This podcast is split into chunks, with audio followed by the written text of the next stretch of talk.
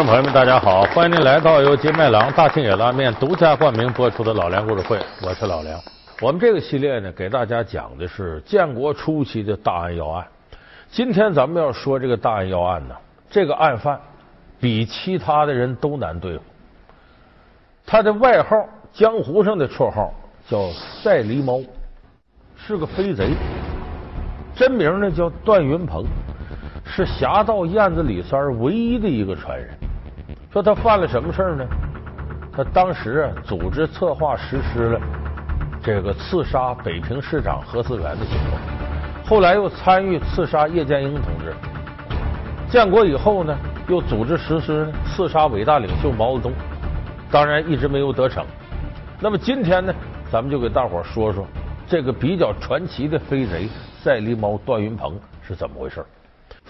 他是国民党保密局派遣到大陆的头号特务杀手，他曾经实施爆炸了国民党北平市长何思远寓所，他三次潜入京津发展特务组织，企图暗杀中共高级领导，他就是飞贼段云鹏。那么，一个飞贼究竟是如何成为国民党头号特务的？号称赛狸猫的他，又是如何被我公安民警擒获的？老梁故事会为您讲述飞贼段云鹏落网记。这个段云鹏啊，是燕子李三唯一的传人。其实他很早呢就已经名动江湖了。一九四三年，这还是抗日战争期间，这个段云鹏干了一件呢很让中国人解气的事儿。什么事儿呢？他把这个侵华司令官。冈村宁次给偷了，就潜入冈村宁次的住宅，偷的东西呢价值一百万银元。结果这个事儿呢使赛狸猫名动江湖，因为呢他不仅是把东西偷走了，人还没事日本鬼子还没抓着他。所以这中国人一提起赛狸猫，好汉飞贼，说你想啊，冈村宁次的府邸那得是戒备森严，荷枪实弹。就在众目睽睽之下，他居然高来高走的把东西偷走了，还能脱身。就说这个飞贼会飞，了不得，所以就把他传的神乎其神。说既然这么一个偷日本鬼子的，说怎么后来又成了国民党军统的特务？其实呢，这个赛狸猫很早的时候，他就是国民党的士兵。进了国民党队伍呢，由于他功夫好，能打。尤其轻功特别厉害，他当了国民党的上尉副官。后来在国民党队伍里，他犯了点事儿。因为这个人呐，江湖人，品行不端，吃喝嫖赌什么都沾。后来就让国民党军队给开除了。开除了他，当时走在这个江湖上呢，反正有奶就是娘，也没啥是非观念。其实他能偷日本鬼子，他反过来他也能偷八路军。就不是说他为了爱国，我投日本人不是，见钱眼开，日本鬼那钱多，他就投他。所以这个人没有什么是非观念。咱以前看那个燕子李三电视剧，好多都从段云鹏身上取材，他是那个原型。这只手值多少钱？既然你拿我消遣，今天我非要你两个手指头不可。如果你要是赢了，我就把这个钱给你。开始吧。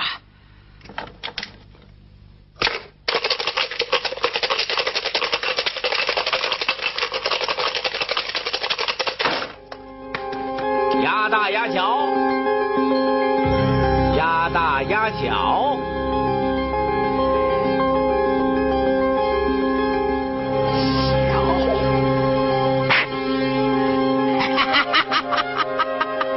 我赢了，老子赢了。说有这么一次呢，他从国民党这部队里被开除了，到唐山去偷东西去，结果那天喝了。点酒，喝多了。躺着睡着了，醒了之后一摸兜坏了，兜里有点钱全没了。你说这飞贼让小偷给偷了，他心里也不痛快。那自个儿喝多了，说这饿的都不行了，说是不是偷点东西偷点钱买吃的吧？不赶趟，这饿的不行也没力气偷了。他想来想去呢，我干脆吃白食去吧。怎么吃白食就不给钱？哎，红薯烤红薯了，刚出炉的烤红薯啊！哎，呃先生先生，呃先生给钱哎呀，不用给钱了，哎呀，先生是您给我钱，呃不是我给你钱。我给你钱，哎，对，您吃了我一斤红薯还没给钱。我吃了你一斤红薯。嗯，你那没牙老太太吃的东西，你看我牙口这么好，哎，我能吃吗？哎，我没吃不是你怎么撒谎眼瞪人？你这刚吃完，你怎么说没吃呢？不能赖账啊！这老板当时就急了，说这么着，老板，你现在拿个秤来，你摇摇我。我如果要重超过三斤，我就认你账，给你钱；我没有三斤重，那你不能说我吃你四斤东西吧？这老板说：“嘿，你这搓火行了。”老板心想：“你还能没有三斤重？”整了个秤腰，这段云鹏啪落到秤上了。好，哎，哎，是怎么回事儿呢？这人就没进来，你看，你看，这人笨呐！哎，坏了，才九两五，哎九两五啊！这不可能！怎么样？哎我没蒙你吧？哎，没没没没蒙。那我该走路了吧哎？好，您您走吧，走走走。这老板认哑巴亏，没招给他放走了。这说明什么事儿？一个说明段云鹏轻功确实厉害，往上一落，就像一个纸叶飞上，啪，没多少分量，就功夫好。第二个说明这个人品行不端，哎，到处吃白食。所以就是这么一个人，这他后来东混西混的，才混到这个国民党队伍里边。就原来是在国民党当兵，后来混成军统特务了。他是怎么混进去的呢？是抗日战争结束之后，一九四六年，在这个北平啊，就咱们现在北京，发生了一起轰动性的盗窃案。是哪儿呢？在金鱼胡同发生的。金鱼胡同是哪儿呢？咱熟悉北京的朋友知道，金鱼胡同呢，东边从这个东单北大街开始，往西边到王府井的，整个这个胡同挺长。在过去老北京呢，这胡同里都是大买卖家，都是开商店的、开金铺的。结果四六年的时候发生了一起盗窃案，就好多大买卖家都丢了东西了，金银财宝丢的没数。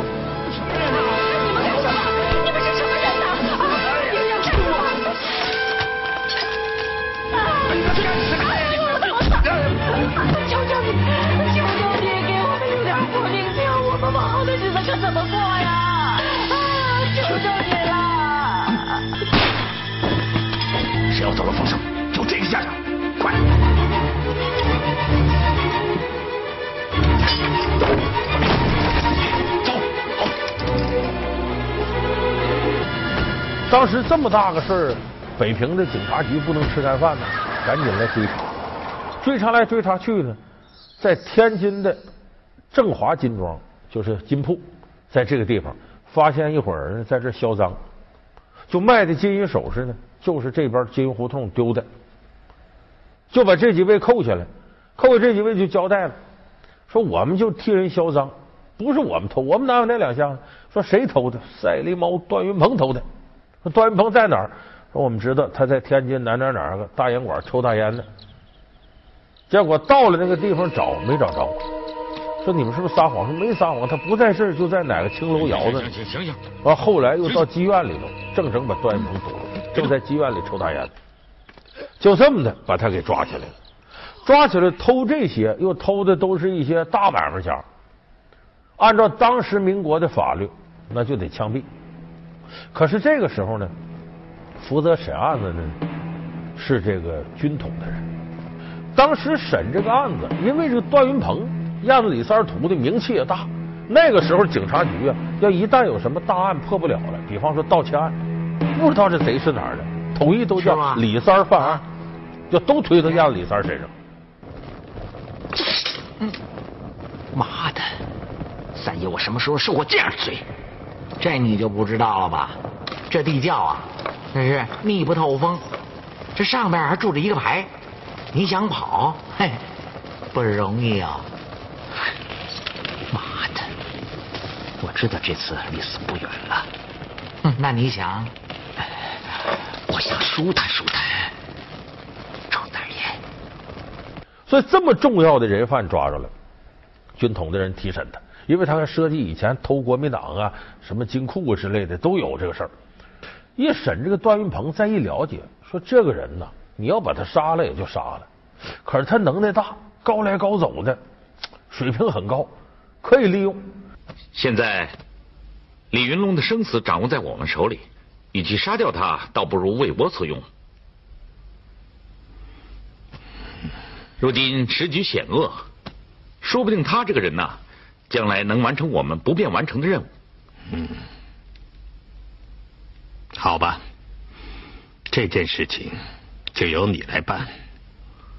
如果他肯屈服的话，何文则罢了；不然的话，立即出境。就这么着，马鞍山亲自提审段云鹏，说：“你看，你大好身手啊，眼看你犯了死罪。”现在手铐脚镣给你上了，你再飞贼，你还能带着手铐脚镣飞吗？你跑不了。再说你不可惜别的，这金钱、美女、大烟，多有诱惑力。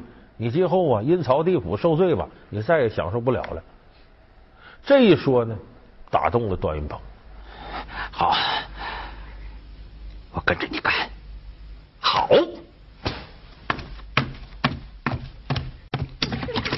这里面。有给你搓背捏脚的杨姑娘，这是咱们靠山用飞机从上海滩运来的。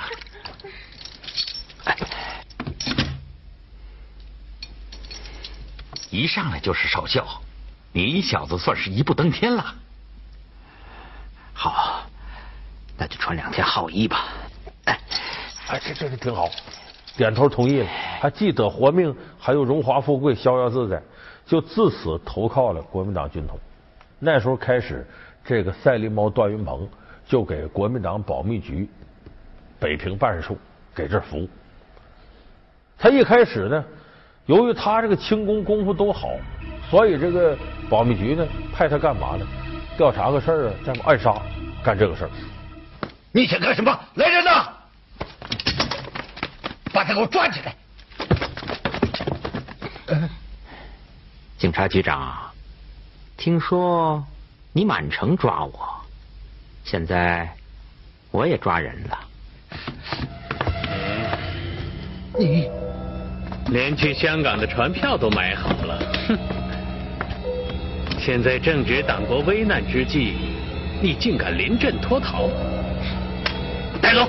啊！我冤枉了！我冤枉了！三弟，你干的不错呀！后来在四六年，他归顺国民党之后呢，他干了一件大事，什么大事呢？刺杀北平市长何思源。这个何思源呢，是国民党人，但是个进步人士，也一直是共产党争取的对象。咱们都读历史课本里头有那么一页，说一九四六年呢，驻扎在北平的美国两个大兵强奸了一个北大女学生，引发了北京的学潮。当时北京有五十万学生上街游行、罢课。那么这个事情呢，国民党态度呢，一开始是容忍，接着就要镇压，抓了不少学生。这时候，北平市长何思源呢，思想很进步，积极和警察部门斡旋，要把学生放了，然后还把救济粮拿出来给学生吃。结果这个事儿呢，就触怒了这个蒋介石。蒋介石说：“这人也跟我不一条心，罢免他，就把何思源撤职了。”何思源撤职是撤职了，也没消停。他利用和北平剿匪总司令傅作义的关系，经常去傅作义家商量，说咱们呢也别造孽了，生灵涂炭呢，不行，中共咱们国民党跟共产党和谈吧，还打什么仗啊？一打仗，老百姓遭殃。我们已经向南京政府和中共中央还有全国发出了呼吁和平、停止内战的通电。这是请愿书。好。谢谢何先生，谢谢北平各界朋友们对国家前途的关心。能实现和平当然是件好事，我傅作义一定会认真考虑各位的提议。我们几个代表北平市民还要出城向中共呼吁，届时希望傅将军打开城门，给予方便的。好，一定，一定，一定。所以这傅作义跟他关系还挺好，还听他的。就这个事儿，蒋介石更恼火，说看来这个人不能留了。早晚他得跟共产党走，说怎么办呢？召会这个国民党保密局北平工作站，这人给他拿下，要把这何思源 杀了。何思源，何思源，早就不该让他活到今天了。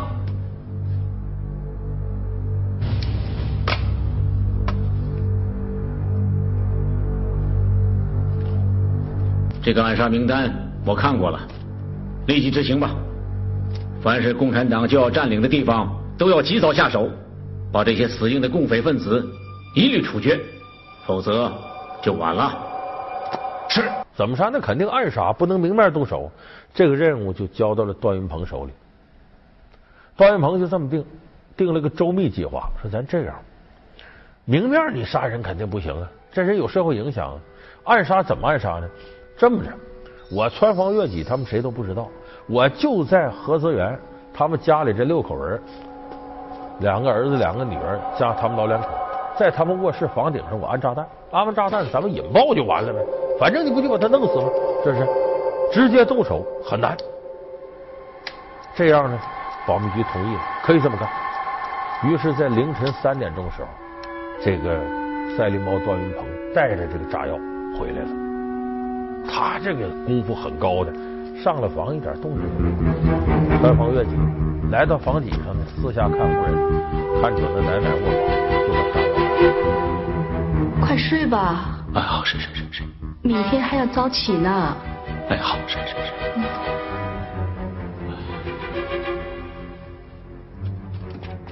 回去之后呢，凌晨四点多钟时候引爆，哗，这一仗，把何思源的小女儿给杀了，剩下他家那五口全受伤了，没死了。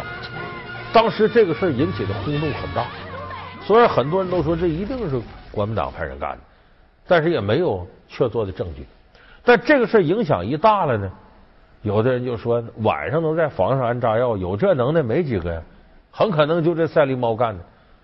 他成了焦点人物了，所以保密局当时就说：“你躲着风吧，把他弄上海去了。”后来国民党在大陆节节败退，他又跟着保密局呢去了台湾。老梁故事会为您讲述《飞贼段云鹏落网记》。老梁故事会是由金麦郎大金野拉面独家冠名播出。撤到台湾以后呢，对于一个这样有本事的人，国民党是不能轻易的不用他。所以在一九四九年九月份，新中国成立前夕。那时已经就整个大陆都在这个剿匪剿国民党，国民党大势已去，百分之百不行了。这时候把这段云鹏派回来，秘密潜伏回北京、天津、上海，让他干嘛来了呢？准备组织暗杀。要不是实际的，只是地下反共救国军和特别纵队全面出击。是，目前。也是刺杀中共头目的最好时机，杀他一个，就会给中共造成巨大的心理打击，影响民心，影响中共的政权。你看，台湾电视，要我们趁韩战的有利形势，随时准备刺杀毛泽东。毛泽东行动保密，戒备森严，就是连根针也很难插。这个时候，新中国成立了，那咱们各方面警卫设施也很强，他想下手是非常困难的。可是这个时候他没有放弃，那边这个国民党不断的给他经费，他就在北京一带活动。他打听什么呢？比方说中南海在哪儿啊？中共领导人办公室是哪儿啊？毛泽东专车车牌号多少啊？来通过用金钱收买各种方式打探信息，但是这几年他一直没有作为，除了发展这些特务以外，他也没干别的事儿。那边呢，国民党是亡我之心不死，一而再再而三琢磨怎么能够反攻大陆，怎么能够刺杀中共领导人，暗杀这个重要任务就交到段云鹏手上。有炸弹，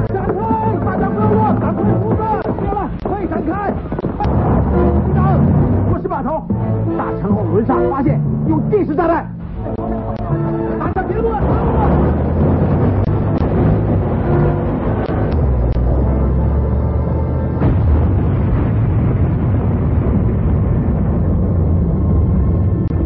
局长，所以这样呢，咱们的公安部门就盯上他了。当时时任公安部部长是罗日清，罗日清就专门组织一个专案组。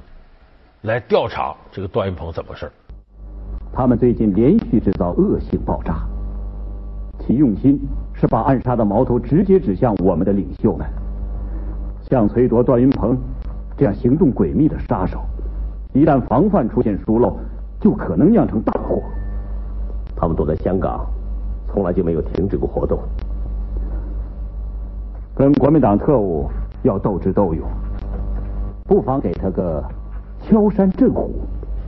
然后，这个一九五四年五月份的时候，罗瑞卿得到准确消息，说段云鹏在下半年一定会回到大陆，要琢磨来北京刺杀毛主席。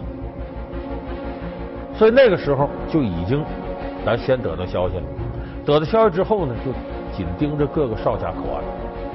然后，在一九五四年九月十四号那天，段云鹏以香港大轮行副经理的名从广州入境，装成商人，我来做生意来了。一入境就被咱们的干警给盯上，盯上先别着急下手，稳稳当当的，因为这飞贼，因为咱也不知道他能耐多大。都说他平地能飞起多老高来，你万一光天化日之下抓不着他，他跑了不就坏了吗？说等。等到他晚上在外头吃完饭，酒足饭饱，回到广州饭店，咱们干警扑上，当时就把他拿下，把段云鹏抓了。杀没那么容易，把他绑在担架上，上飞机，押北京。